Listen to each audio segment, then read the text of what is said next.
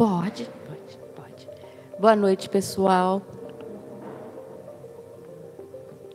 É, estamos hoje aqui mais uma segunda, começando mais uma semana, mais um bate-papo sobre o livro dos Espíritos. Nós vamos fazer uma prece e vamos iniciar o nosso estudo.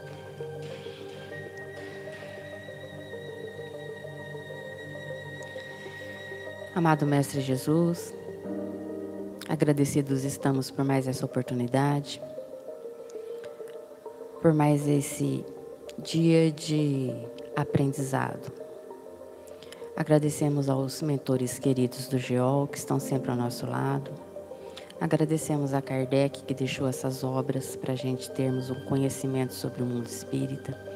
Agradecemos aos espíritos que trabalharam com ele para deixar essa obra para nós termos esse conhecimento.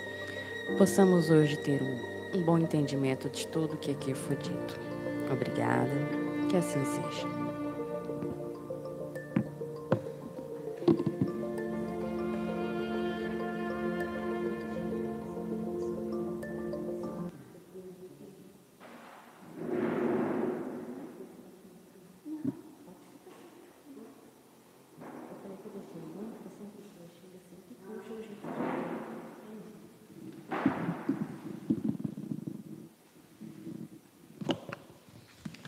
Bom, nós estamos no, no capítulo 7 do Livro dos Espíritos, da, da, terceira parte. Nós estamos falando da perfeição moral. Nós já nós lemos todo sobre o egoísmo e ficou o comentário de Kardec para a gente lermos e fazermos o nosso comentário. nós estamos na página 421.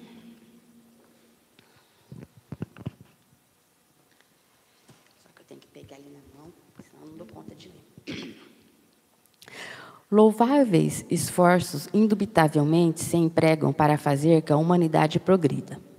Os bons sentimentos são animados, estimulados e honrados mais do que em qualquer outra época. Entretanto, o egoísmo, verme roedor, continua a ser a chaga social. É um mal real que se alastra por todo o mundo e do qual cada homem é mais ou menos vítima.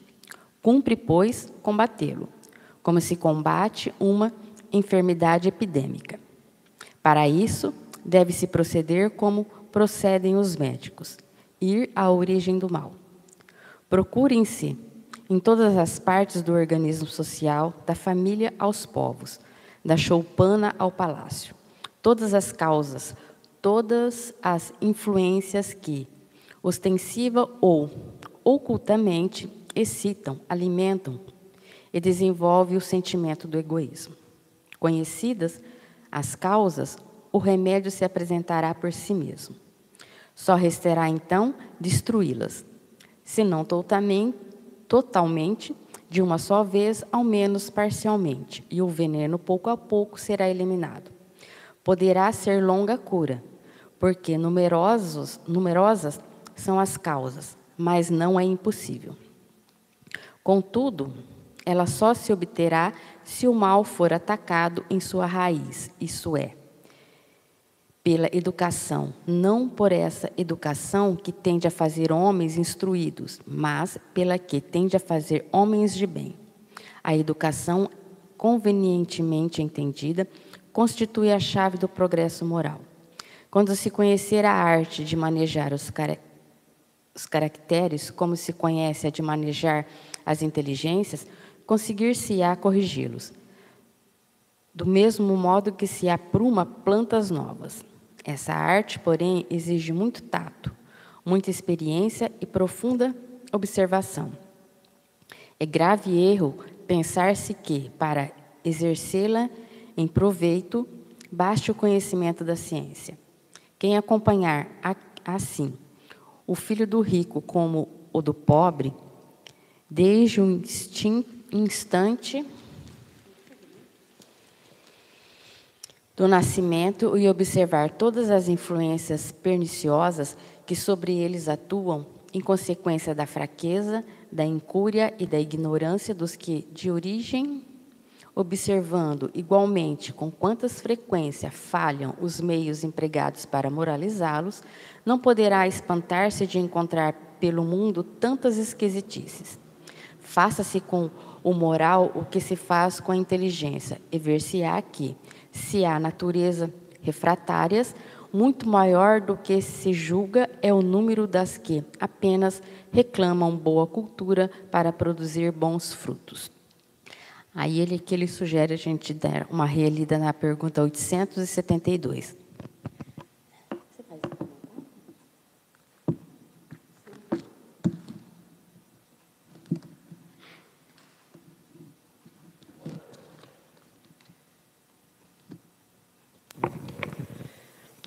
Gente está vendo esse capítulo que fala sobre a perfeição moral, né? E estudamos na semana passada essa questão sobre como destruir o egoísmo. E aí esse comentário é de Kardec. É, é um comentário que vai, que, que, que vai na, no ponto, né? Ele começa dizendo que a gente tem condições de, de estimular bons sentimentos. A questão é que o egoísmo é mais estimulado. Como a gente vive num mundo material e como muitas vezes as pessoas têm mentalidade materialista, aí as pessoas estimulam mais o egoísmo do que a fraternidade. E aí então, o que o Kardec propõe é o enfrentamento como se o egoísmo fosse uma epidemia. E aí a gente tem que ir na origem dessa epidemia para poder entender como que a gente vai combater essa doença.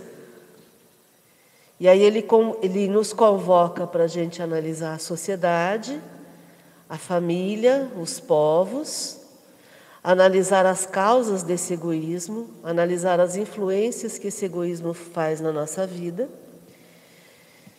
e aí, uma vez que a gente entenda como é essa doença, ele propõe a educação como forma de correção. Porque aí é a educação para que sejamos pessoas de bem, né? Uma humanidade voltada ao bem. É uma educação que vai focar no progresso moral. Então, o que ele propõe aqui é a gente manejar os caracteres. O que, que é isso? É trabalhar o caráter de cada um. Se a gente trabalhar esse caráter, então, caracteres são as minhas características. É eu começar a prestar atenção nas características que eu tenho e corrigir aquilo que precisa ser corrigido, com muito tato, com muita experiência, com muita observação, porque não é necessário só o conhecimento da ciência eu preciso também ter essa parte da, da moralidade junto, né? Então aí não interessa a condição social da pessoa, nem a questão é, é, de nascimento. O que, vai, o que vai fazer a diferença aí vai ser é, eu trabalhar as minhas más tendências, como a gente aprende, né? Ele coloca aqui: faça-se com moral o que se faz com a inteligência, porque a gente volta o nosso olhar para o desenvolvimento da inteligência. A gente fala para as pessoas irem estudar, irem se preparar. É, o que falta é a gente dar esse mesmo olhar, esse mesmo valor para a questão moral, né? O homem deseja ser feliz e natural é o sentimento que dá origem a esse desejo. Por isso é que ele trabalha o tempo todo para melhorar a sua posição na Terra. O que a gente precisa agora é que é, é, é melhorar a, no, a, nossa característica pessoal, né? E aí combater aquilo que, que, que vai estar provocando esse orgulho, essa ambição, essa cupidez, essa inveja, esse ódio, esse ciúme. Ah, você não leu? Não. Ah, desculpa, desculpa, desculpa. Então vamos lá. É porque eu estava lendo aqui atrás. Uhum. Tá. Então continua aí. O homem deseja ser feliz e natural é o sentimento que dá origem a esse desejo. Por isso é que trabalha incessantemente para melhorar a sua posição na Terra, que pesquisa as causas dos seus males para remediá-los. Quando compreender que no, no egoísmo reside uma dessas causas, a que gera o orgulho, a ambição, a cupidez, a inveja, o ódio, o ciúme, que a cada momento o magoa, a que perturba todas as relações sociais, provoca as dissessões, aniquila a confiança, a que o, o obriga a se manter constantemente na defensiva contra o seu vizinho. Enfim, a que do amigo faz inimigo, ele compreenderá também que esse vício é incompatível com a sua felicidade. E podemos mesmo acrescentar com a sua própria segurança.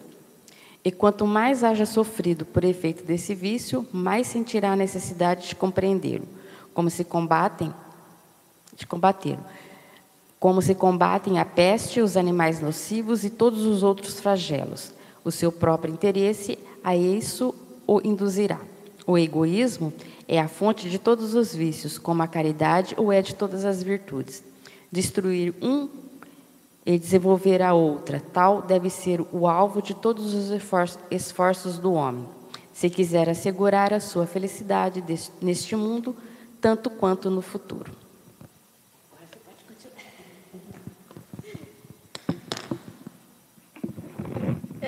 Na verdade, é a conclusão do pensamento de Kardec, né? a gente tende a buscar a felicidade. É, a busca pela felicidade é algo que sempre vai existir na humanidade, porque sempre a gente vai buscar um estado onde nós vamos diminuir a dor, a, a dor física, a dor emocional, o desconforto, e, e vamos tentar melhorar a nossa situação, a situação à nossa volta. Então a gente tende a buscar a homeostase, que é o estado de equilíbrio, seja fisicamente, seja emocionalmente. Então, por conta disso, a gente sempre vai estar focado em diminuir o nosso sofrimento e melhorar as nossas condições na Terra. Isso é perfeito. Agora, quando a gente entender que o egoísmo é incompatível com a felicidade, porque o egoísmo é nosso maior vício, quando a gente entender que ele é incompatível com a felicidade, é impossível eu ser feliz se eu estou sozinha, se só eu sou feliz. Né? É a mesma coisa que você fazer uma comida gostosa para você comer e você não pode dar para ninguém. Né? Ou você fazer uma conquista que você não pode contar para ninguém. Então, a, a, a felicidade, é, ela é impossível de ser alcançada sozinha no estado de felicidade, de plenitude, ele é compartilhado, né? Tanto que a gente sempre fala isso, é, não importa o lugar, não importa a situação, o que importa são as pessoas, né? Nós somos seres sociáveis. Então, na felicidade, é claro que a felicidade depende do, da minha decisão, a gente já estudou isso inúmeras vezes aqui. A felicidade é um estado íntimo, Acontece que a felicidade ela é para ser compartilhada, né? E aí quando eu penso no egoísmo, não tem compartilhamento, porque no egoísmo sou só eu, né? E, e aí o Kardec até coloca que, que também a, a, a felicidade, é, o, o, esse vício é incompatível com a felicidade e é incompatível com a segurança. Por quê? Porque sozinho eu não vou, não vou me sentir plena. Não tem como me sentir plena, né?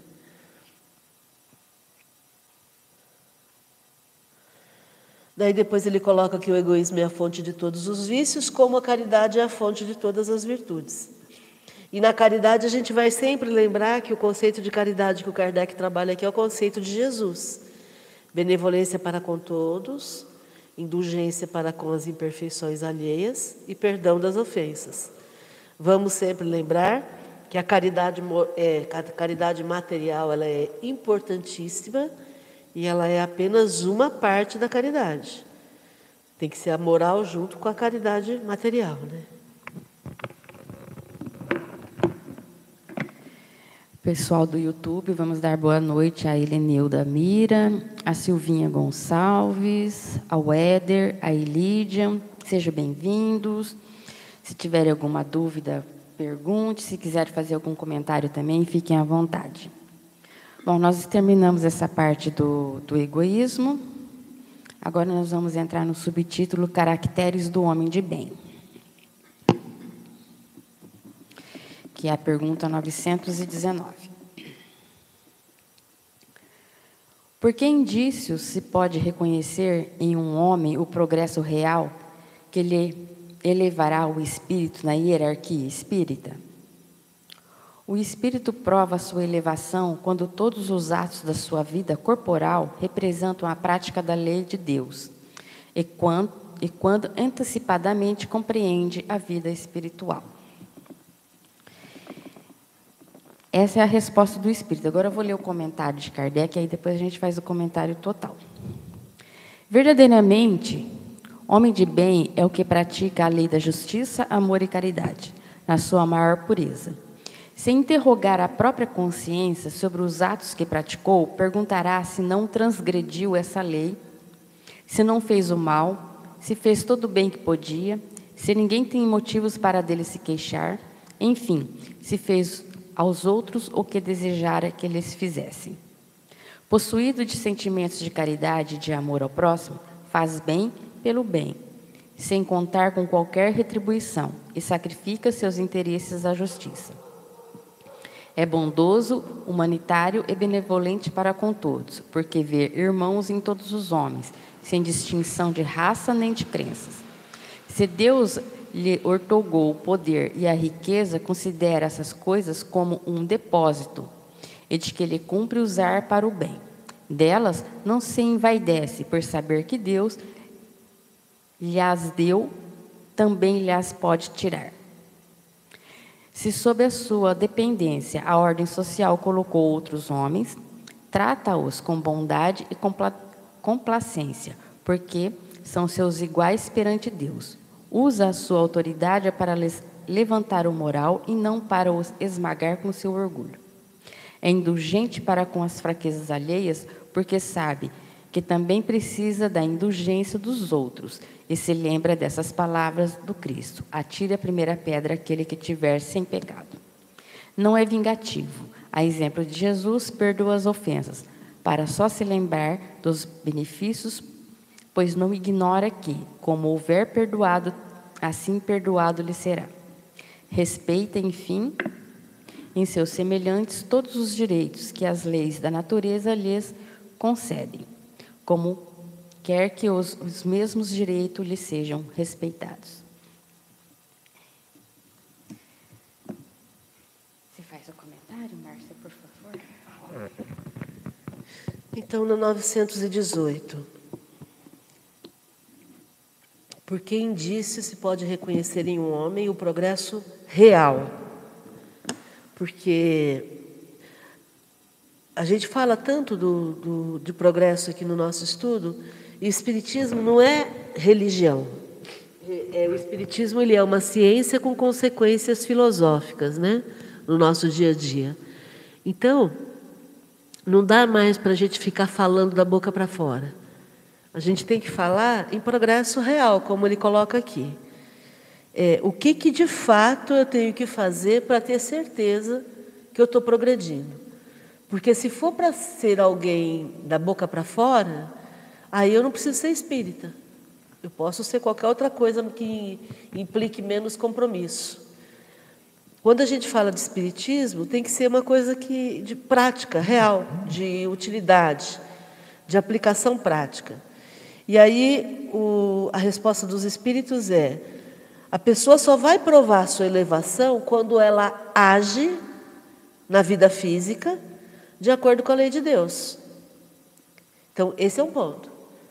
Quando ela tem em mente que cada ato dela tem que ser dentro daquilo que está na lei de Deus. E mais, quando ela compreende a vida espiritual. Então, não é só a ação na vida material.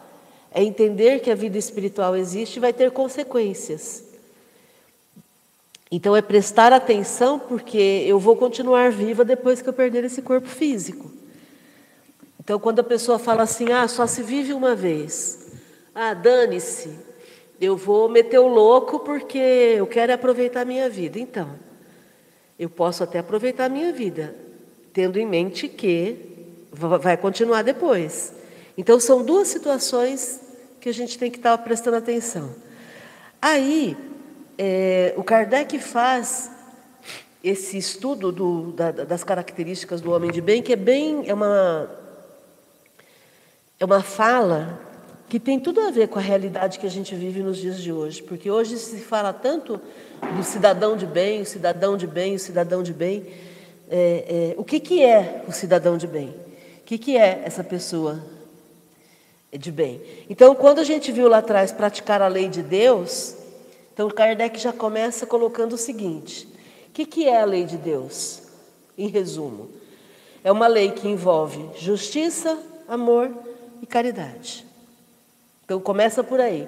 É impossível você praticar caridade sem amor e é impossível você amar sem ser justo. Então tem que ser nessa ordem. A gente tem que ser justo, a gente tem que amar e a gente tem que ser caridoso. E aí o Kardec continua. No nível da consciência, quando eu fico me perguntando na minha consciência sobre as minhas atitudes do dia a dia, eu transgredi essa lei de justiça, amor e caridade? Eu faltei com a justiça, eu faltei com o amor, eu faltei com a caridade? Aí, vou perguntar também: eu fiz mal para alguém? Eu deixei de. de é, é, eu fiz mal para alguém? Essa é uma pergunta. A outra pergunta: eu fiz todo o bem que eu podia fazer para alguém? Então, é o, quando a gente fala em fazer todo o bem que eu podia fazer, a gente lembra da parábola do, do bom samaritano. Que alguém que ia passando num lugar, viu lá um, uma pessoa que foi agredida por um assaltante, e aí o religioso passou e não deu muita bola porque ele estava atrasado para o culto lá, para o compromisso dele. Uma outra pessoa passou e também não prestou muita atenção, e o bom samaritano porque os samaritanos não eram bem vistos na época de Jesus, e porque o bom samaritano, porque esse samaritano que passou, viu a pessoa, se condoeu pela situação dela, colocou a pessoa no seu cavalo, levou a pessoa até uma pensão na cidade, pagou a estadia da pessoa, contratou alguém para cuidar da pessoa, pediu para medicá-la, para cuidar, e aí, na volta, ainda voltou para saber como é que a pessoa estava. Quer dizer, eu fiz todo o bem que eu podia fazer? Ou eu fiz o que todo mundo faz? Eu fiz a. Ah, eu não vou me comprometer, não. Então, quando a gente fala em fazer todo o bem que podia, a gente lembra da parábola do bom samaritano. E aí, a, além disso, ninguém tem motivos para se queixar de mim? Quer dizer, além de, de, de não fazer o mal, além de fazer o bem que eu podia fazer, eu ainda é, fiz o suficiente para ninguém ter queixas de mim? E aí, enfim, eu fiz para os outros tudo aquilo que eu gostaria que fizessem por mim? Então, esse é só o primeiro parágrafo do comentário de Kardec. Depois ele fala: com sentimento de caridade e amor ao próximo, eu fiz o bem sem esperar nada em troca? Porque é muito fácil a gente fazer o bem para alguém que a gente pode receber. Mas eu fiz o bem desinteressadamente, sem receber nada em troca. E mais, eu sacrifiquei o meu interesse em favor do outro. Porque muitas vezes a gente faz o bem, mas a gente faz o bem olhando primeiro para a gente é, eu coloquei o bem comum acima do meu bem pessoal, mesmo que eu perca. Toda vez que eu falo disso, eu lembro da época da pandemia, quando começou, e que as pessoas não queriam fechar o, o atendimento né, em, todos os, em todos os níveis, porque, ah, porque eu vou perder, porque eu vou me dar mal, porque eu vou falir, porque isso, porque aquilo. Então, se eu, te, se eu tenho uma situação onde o bem comum é o que mais importa, o meu bem pessoal vai ter que se adaptar, não tem como. Por quê? Porque não dá para negociar com a morte.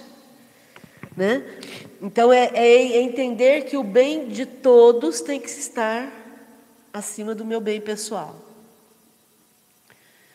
É bondoso, é humanitário, é benevolente para com todos, porque vê irmãos em todos os homens, sem distinção de raça nem de crenças.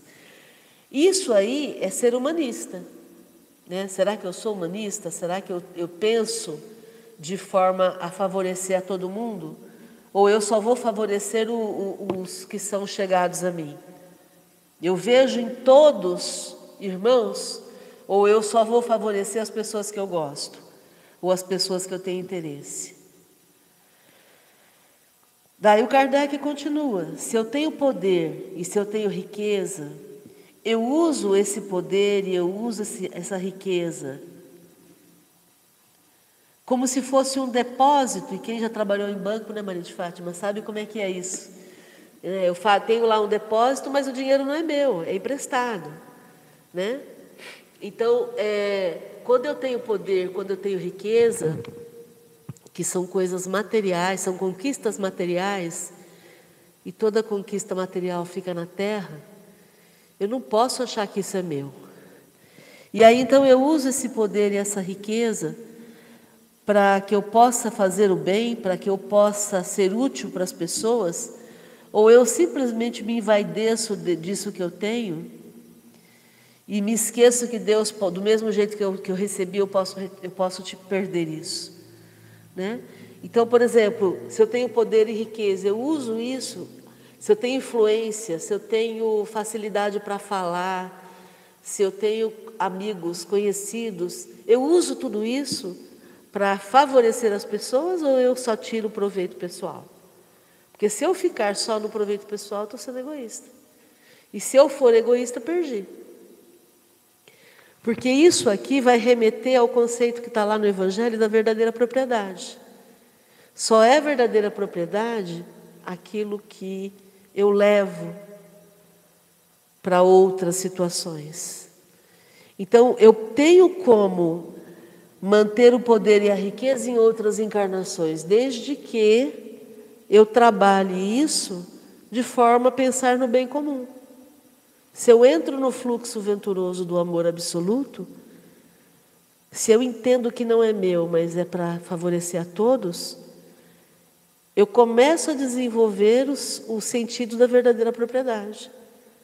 Porque eu sempre penso isso, né? É, por que, que Deus não me favoreceria se eu já tenho essa visão de mundo? E ao contrário, se eu sou só egoísta, por que, que Deus me favoreceria? Se eu não estou contribuindo para a obra, né? Para a obra, para o todo. E a gente conhece pessoas que se envaidecem, não só de poder e riqueza, mas de beleza, de conhecimento, de título e etc. Né? Se sob a sua dependência a ordem social colocou outros homens, trata-os com bondade e complacência, porque são iguais, seus iguais perante Deus, ou usa da autoridade para humilhar as pessoas, para esmagar as pessoas com orgulho. Eu uso essa autoridade que eu tenho para esmagar as pessoas ou para levantá-las? Para esmagar as pessoas ou para levantar o moral dessas pessoas?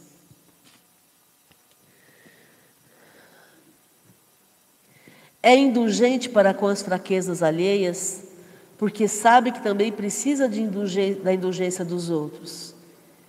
E se lembra dessas palavras do Cristo a respeito do atire a primeira pedra aquele que estiver sem pecado, né? Então eu eu entendo que os outros são imperfeitos e portanto eles têm fraquezas. E exatamente por terem fraquezas, eles vão cometer alguns deslizes. E aí, em vez de condenar, eu apoio, eu sustento, eu, eu ofereço ajuda, né? Não é vingativo, perdoa as ofensas. É, essa questão do. do a gente está falando aqui do, do, do, da benevolência, da indulgência e do perdão, né? Benevolência por quê? Porque eu escolho ser boa, independente do que a pessoa faz. Indulgência é entender que o outro é imperfeito e por isso ele vai errar. E perdão é porque, como ele vai errar, eu preciso exercitar o perdão para eu poder me libertar daquilo. Porque o perdão é bom para quem perdoa, né? E, e quem sou eu para querer condenar e julgar alguém se a gente está numa condição muito semelhante, todos os espíritos imperfeitos encarnados na Terra? Não tem como, como ser diferente. Respeitem seus semelhantes todos os direitos que as leis da natureza lhe concedem, como quer que os mesmos direitos lhe sejam respeitados.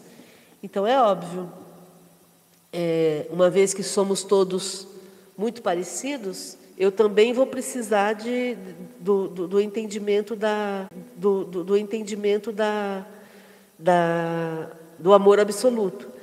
Então eu respeito os direitos dos outros porque eu também quero que os meus direitos sejam respeitados, né?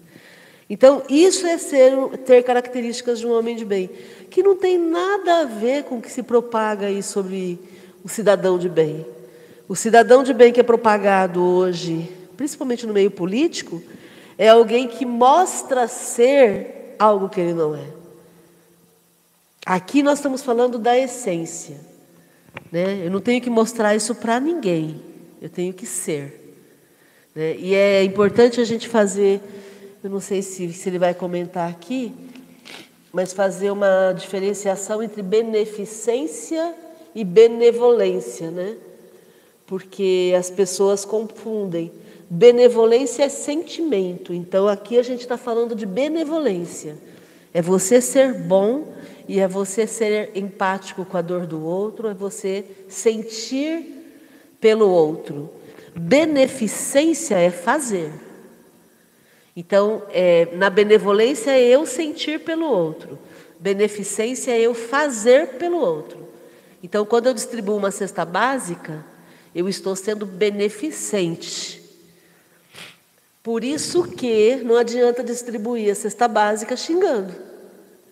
Eu posso dar a comida com sentimento ruim. A gente, o nosso objetivo é fazer os dois. Aqui ele está falando de benevolência. É a gente entender o outro, né? Ser bom com o outro. Acho que é isso, Rê. Não sei se alguém quer comentar alguma coisa. Quer falar alguma coisa, Fátima?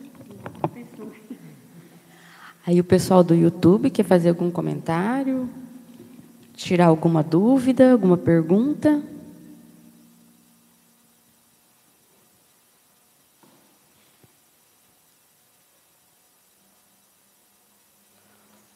Boa noite, Uru. Bom, então nós terminamos aqui caracteres do homem de bem. Nós vamos passar agora para o conhecimento de si mesmo. 919.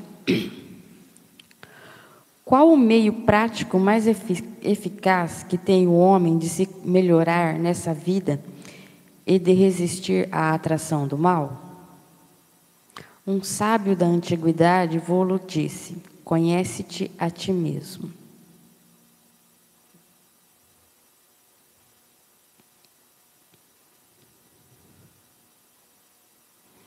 Bom, a gente tem que se conhecer, né, para saber como que a gente está agindo, como que a gente está se melhorando aqui na, nessa existência da Terra. Se a gente não se conhecer, a gente vai continuar fazendo muita coisa sem noção. Então a gente tem que se conhecer. Agora aqui vai vir uma pergunta, ela é bem longa, é a, a, a continuação da pergunta, o item A. Então a gente vai ler parágrafo por parágrafo e vai comentando, porque ela é bem extensa. Conhecemos toda a sabedoria. Deixa eu pegar o livro na mão, que hoje minha, minha vista não está muito legal. Conhecemos toda a sabedoria desta máxima, porém a dificuldade está precisamente em cada um conhecer-se a si mesmo. Qual o meio de consegui-lo? Eis a questão.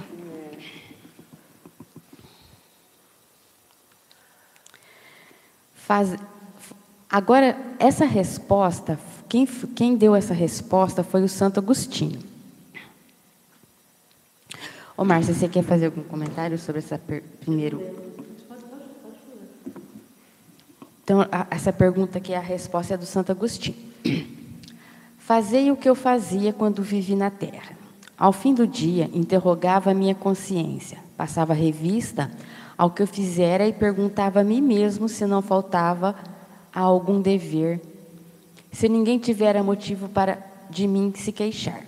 Foi assim que cheguei a me conhecer e a ver o que em mim precisava de reforma. Aquele que, todas as noites, evocasse todas as ações que praticara durante o dia e inquirisse a si mesmo o bem ou o mal que houvesse feito, rogando a Deus e ao seu anjo da guarda que o esclarecessem, grande força adquiriria para se aperfeiçoar, porque, crede-me, Deus o assistirá. Dirige, pois, a vós mesmos perguntas, interrogai-vos sobre o que tendes feito e com que objetivo procedestes com tal ou tal circunstância. Sobre se fizestes alguma coisa que, feita por outrem, censur censuraríeis. Sobre se obraste alguma ação que não ousaríeis confessar. Perguntai ainda mais. Se aprovasse a Deus chamar-me neste momento, teria que temer o olhar de alguém ao entrar de novo no mundo dos espíritos, onde nada pode ser ocultado?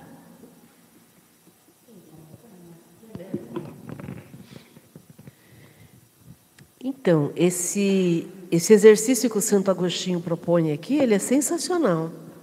Porque é só o que a gente precisa fazer. Como nós falamos agora há pouco ali sobre o, as, os caracteres do homem de bem, é a gente ter o hábito de fazer essa, essa pergunta o tempo todo para a gente. Né? É, eu só vou me conhecer se eu me analisar, não tem outra forma. Eu preciso rever os meus atos no dia a dia. Eu preciso ter a coragem de fazer esse enfrentamento. E aí é que eu vou identificar aquilo que precisa ser mudado, a reforma que ele propõe aqui, né? Então, por isso que ele fala, é, a vós mesmos essas perguntas, perguntais a respeito do que tendes feito, com que objetivo, é, se fizestes alguma coisa que alguém poderia censurar, se você fez alguma coisa que você não ousaria contar para ninguém. Então, são essas perguntas que a gente deveria fazer para a gente poder se corrigir. E aí, é, a pergunta final que ele coloca aí, final não, né? A pergunta nesse parágrafo que, que ele coloca aí no final do parágrafo é: e, e quando eu entrar no mundo espiritual, tem alguma coisa que eu vou é, me envergonhar? Porque no mundo espiritual não tem como se esconder, né? Então, é fazer essa verificação. Continua. É, eu acho que essa última aí, acho que engloba todas, né? Porque se você, é, que a gente pode morrer a qualquer momento, a gente pode fazer o passamento a qualquer momento. Então é, é mais ou menos isso, né? Que a gente tem que ter em mente. E quando eu me for, será que eu vai ter alguém lá que vai falar, olha, você fez isso, isso e aquilo? Será que eu vou deixar alguém com raiva de mim? Será que, né? Tudo isso eu acho que essa última frase aqui é tudo, porque nossa, é, é bem isso mesmo, é uma coisa para ficar na cabeça e a gente, porque num estalo você pode ir embora. A minha mãe, ela tinha uma frase que ela falava sempre para a gente: nunca vai dormir com raiva de alguém.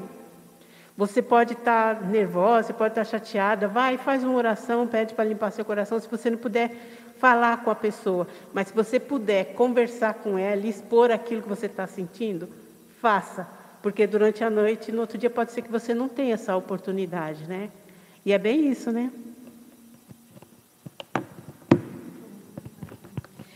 A Silvinha Gonçalves pôs um comentário aqui. Sim, é fundamental o autoconhecimento. Santo Agostinho, o Evangelho segundo o Espiritismo, exemplifica como fazermos a nossa autoanálise, que nos auxiliar em nossa reforma íntima diária. Ô, ô, ô Silvinha, você sabe em qual item do, do Evangelho que está, coloque aí para nós. Não, ela pôs aqui o Evangelho. É, não, mas a gente está dando... Sim, é que ela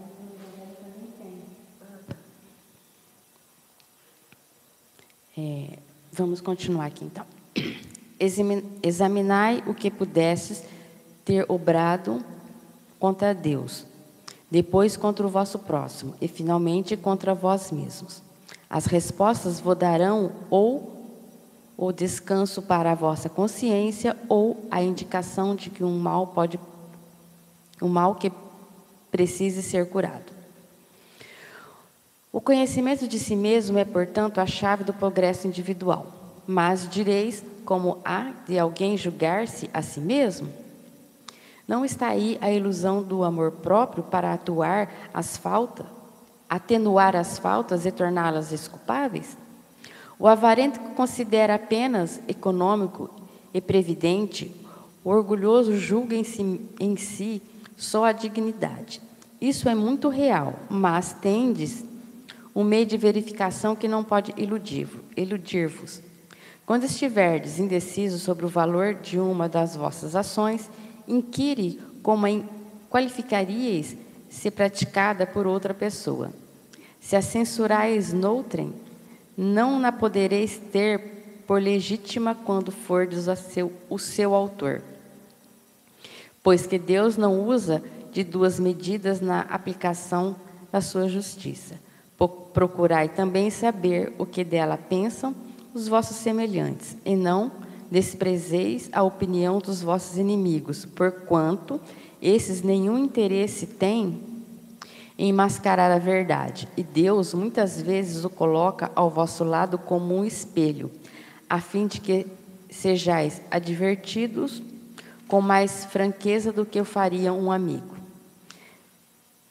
Perscrute Consequente, consequentemente, a sua consciência aquele que se sinta possuído de um desejo sério de melhorar-se, a fim de extirpar de si os maus pendores, como do seu jardim arranca as ervas daninhas. Dê balanço no seu dia moral para, a exemplo do comerciante, avaliar suas perdas e seus lucros. E eu vos asseguro que a conta destes será mais avultada que a daquelas. Se podes dizer que foi bom o seu dia, poderá dormir em paz e aguarda, sem receio, o despertar da outra vida.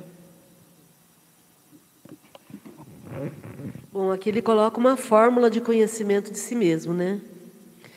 É, a gente já estudou esse item aqui no, no, no nosso estudo, então ele coloca cinco itens legais aqui. Como é que eu faço conhecimento de mim mesmo? Primeiro, eu vou perguntar para outra pessoa se aquela minha ação foi uma ação boa.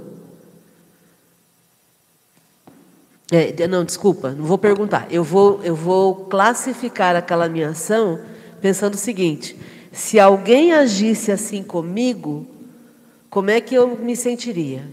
Então é eu qualificar a minha ação. Se alguém tivesse feito comigo, como é que eu ia me sentir? Segundo ponto, procurar saber o que os outros pensam sobre aquilo que eu fiz. E terceiro, procurar saber o que os meus inimigos pensam daquilo que eu fiz. Tá? Então, o primeiro item lá que a gente falou, se alguém fizesse comigo, como é que eu ia qualificar aquilo? Segundo, o que que os outros acham daquilo que eu fiz? E terceiro, o que que os meus inimigos acham daquilo que eu fiz? Aí quarto, é, extirpar de mim esse mal pendor. Então, se eu perceber que foi algo ruim, é eu retirar isso de mim. E o quinto, fazer um balanço moral para avaliar perdas e lucros como se fosse um negócio. Então é a, é a, é a forma que ele faz para a gente, a fórmula que ele dá para a gente se conhecer e para a gente se transformar. Se fosse feito por outra pessoa, como é que eu classificaria? Pedir a opinião de, de alguém que convive comigo se aquilo que eu fiz foi bom. Perguntar para quem não gosta de mim, para os meus inimigos, se aquilo foi bom. É, quando eu perceber que não for bom, arrancar minha, aquela atitude, parar com aquela atitude. E aí fazer uma avaliação de perdas e ganhos. Como é que eu estou indo? Né? É, como é que está o meu balanço? Meu balanço está negativo ou está positivo?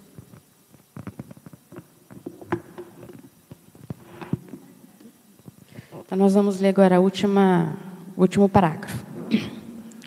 Formular, pois, de vós para convosco questões nítidas e precisas, e não temais multiplicá-las.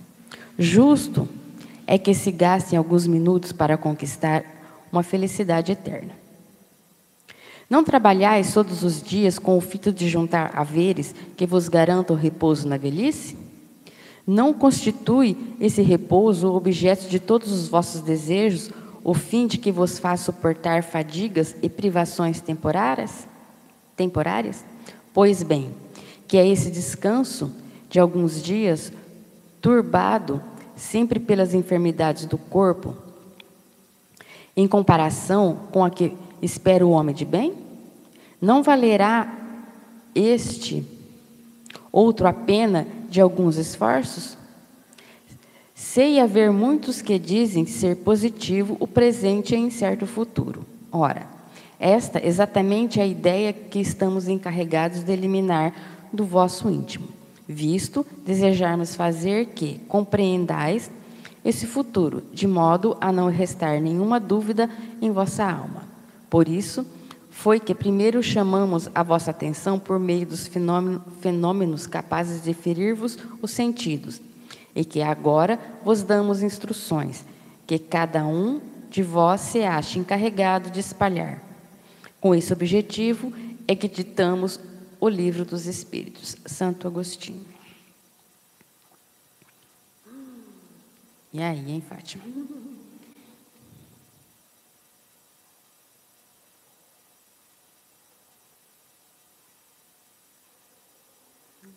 A gente não tem que ter medo de da gente mesmo se avaliar.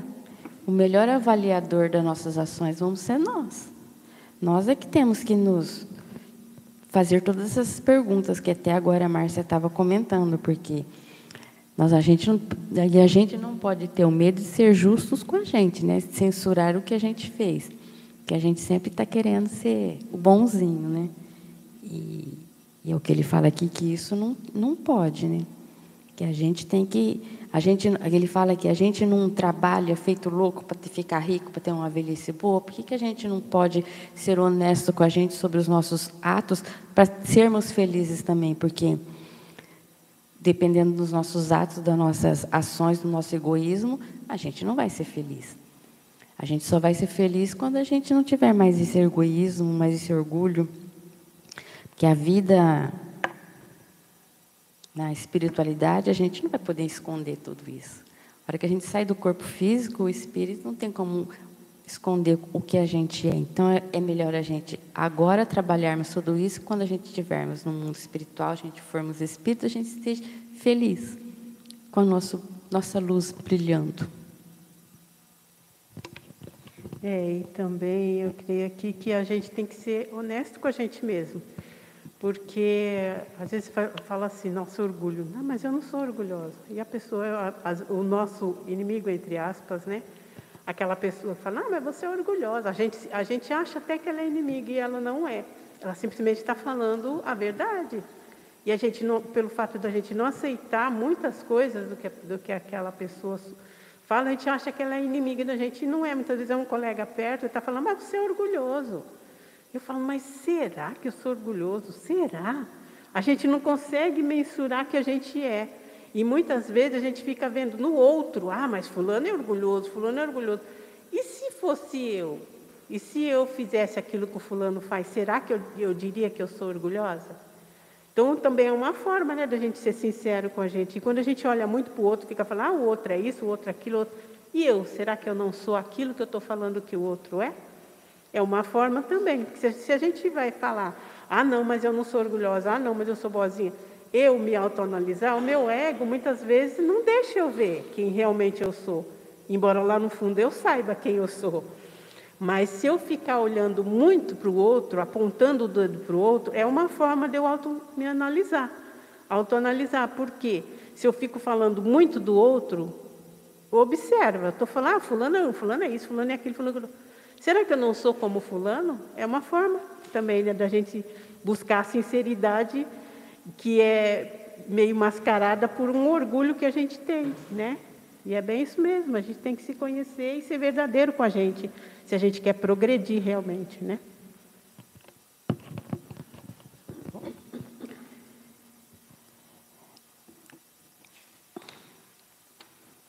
Agora tem o comentário de Kardec. Muitas faltas que, com, que cometemos nos passam despercebidas. Se efetivamente, segundo Seguindo o conselho de Santo Agostinho, interrogássemos mais a miúde a nossa consciência, veríamos quantas vezes falimos sem que a suspeitemos, unicamente por não perscrutarmos a natureza e o móvel no... dos nossos atos.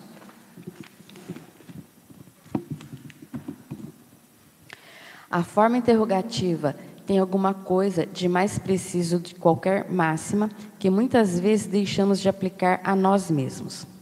Aquela exige respostas categóricas, por um sim ou um não, que não abre lugar para qualquer alternativa e que não e que são outros tantos argumentos pessoais. E pela soma que derem as respostas, poderemos computar a soma do bem ou do mal que existe entre nós que existe em nós.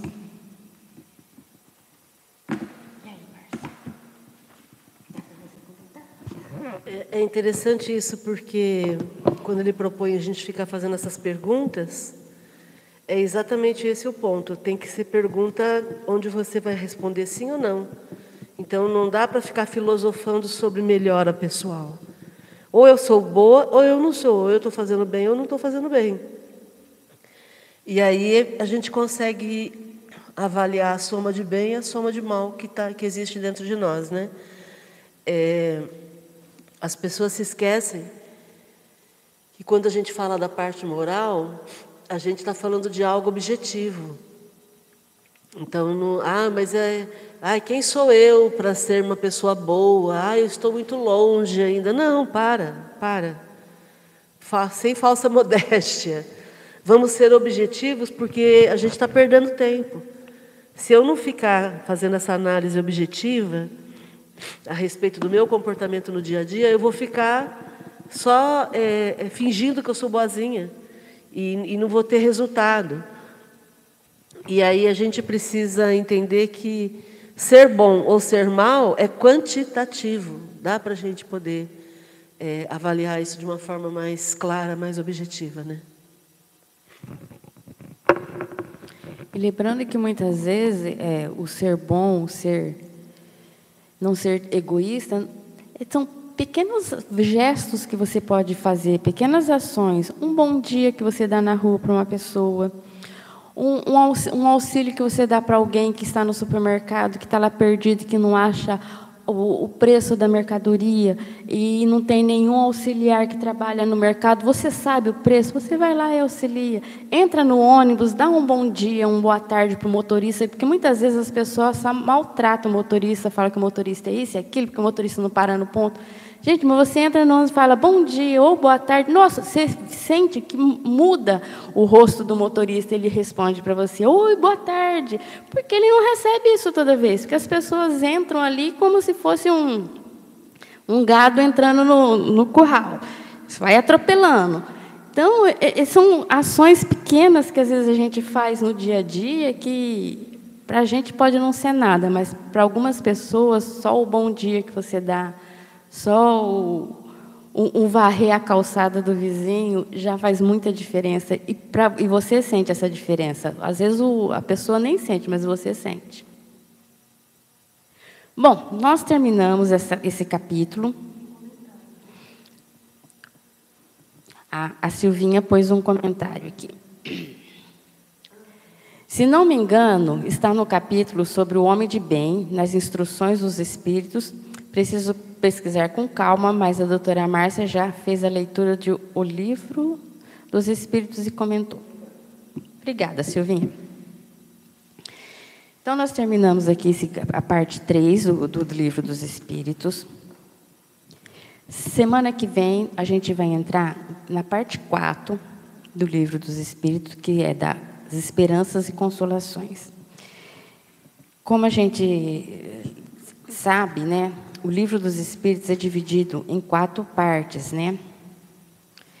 Então, nós acabamos a terceira parte. A primeira parte, que é das causas primárias. O livro dos Espíritos é dividido em quatro partes, que cada parte equivale a uma obra. Então, as, as causas primárias seria equivalente à Gênese. Do mundo espírita ou mundo dos espíritos, livro dos médiuns. Das leis morais, o Evangelho, que foi o que nós vimos até agora, que é a, que é a terceira parte. Nós terminamos ele e agora nós vamos entrar na quarta parte, que seria o livro Céu e Inferno. Então, que a gente vai entrar semana que vem. Agradeço a todos pela participação, por estarmos aqui. E, como toda segunda-feira a gente comenta, se inscrevam no, no, no canal, a gente já está com 293 inscritos, vamos chegar a 300. Deem like, compartilhe. Vamos aumentar o nosso nossos inscritos. Agora então a gente vai fazer uma prece final e semana que vem a gente volta. Lembrando que quarta-feira tem, na quinta-feira também tem, nesse mesmo horário. Se você é, ativar o sininho, tanto na quarta quanto na quinta, põe lá que você quer ativar todos, porque tem lá os sininhos você escolhe qual que você quer. Ativa todos os sininhos, que aí você é avisada quando começa na segunda, na quarta e na quinta.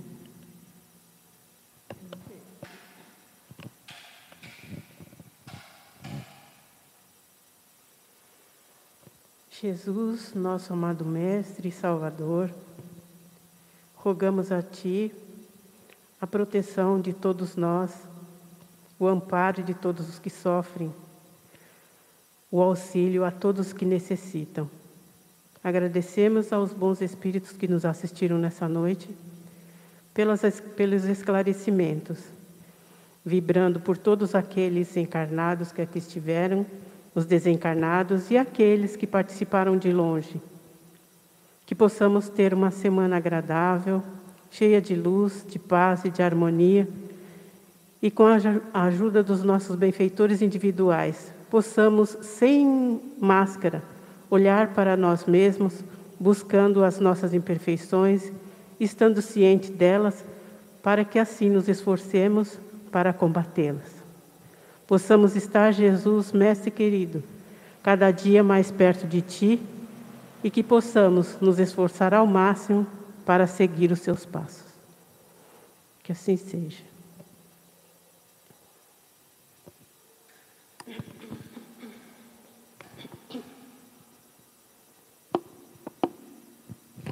Tchau, pessoal.